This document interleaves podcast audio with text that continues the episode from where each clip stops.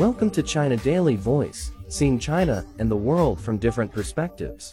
The cultural landscape of old tea forests of the Jingmai Mountain in Pu'er gained World Heritage Site status on the 45th session of the World Heritage Committee of UNESCO in Riyadh, Saudi Arabia on Sunday, becoming China's 57th entry on that list. It is also the first World Heritage Site with the theme of tea. The newly inscribed heritage site in Lancang Lahu Autonomous County in Pu'er, Yunnan Province contains five large-scale, well-preserved old tea forests, which are 1,250 to 1,500 meters above the sea level, nine traditional villages scattered in these old forests, and mainly inhabited by Blang and Dai ethnic groups, as well as three protective separation forests in between.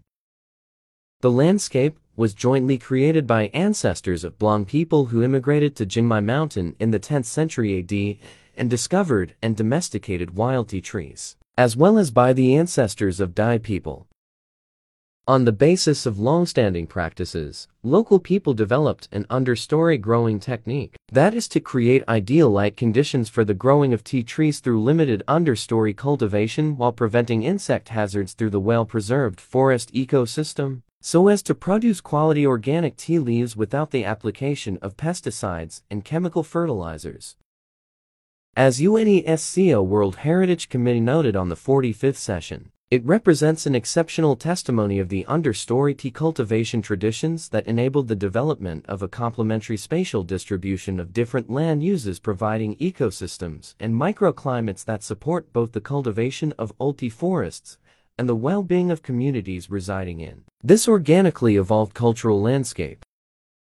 The committee noted that the cultural landscape is also an outstanding example of a sustainable land use system based on a combination of horizontal and vertical land use patterns.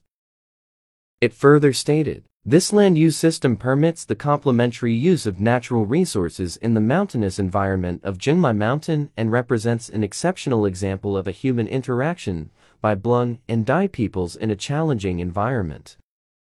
Li Chang, director of the National Cultural Heritage Administration, vowed in Riyadh that China will strengthen efforts to better supervise the heritage site, face climate change, guide local communities to join in protection, and regulate tourism to ensure lastingly inherited outstanding universal values of the old tea forests.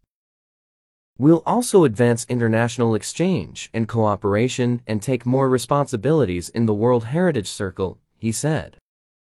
Chen Yaohua, director of World Heritage Research Center of Peking University who has led studies of the site in the past 12 years, said that the practice on Jingmai Mountain is quite unique in the context where large-scale terrace tea plantations play a dominant role in today's world.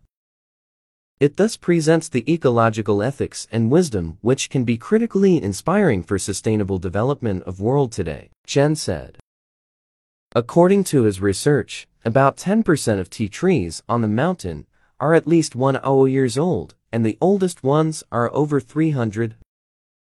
On Jingmai Mountain, indigenous communities also maintain ancient governance systems to protect the site, including traditional festivals and ceremonies related to tea ancestor, a belief that spirits live in forest, as well as among local fauna and flora. Tea leaves contribute to over 90% of the income for those communities.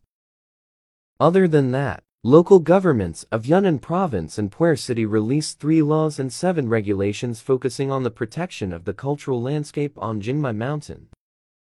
The core zone of the World Heritage Site covers about 72 square kilometers on Jingmai Mountain. Its buffer zone spreads to about 120 square kilometers. The cultural landscape of tea forests was first included in China's tentative list seeking for World Heritage status in 2012.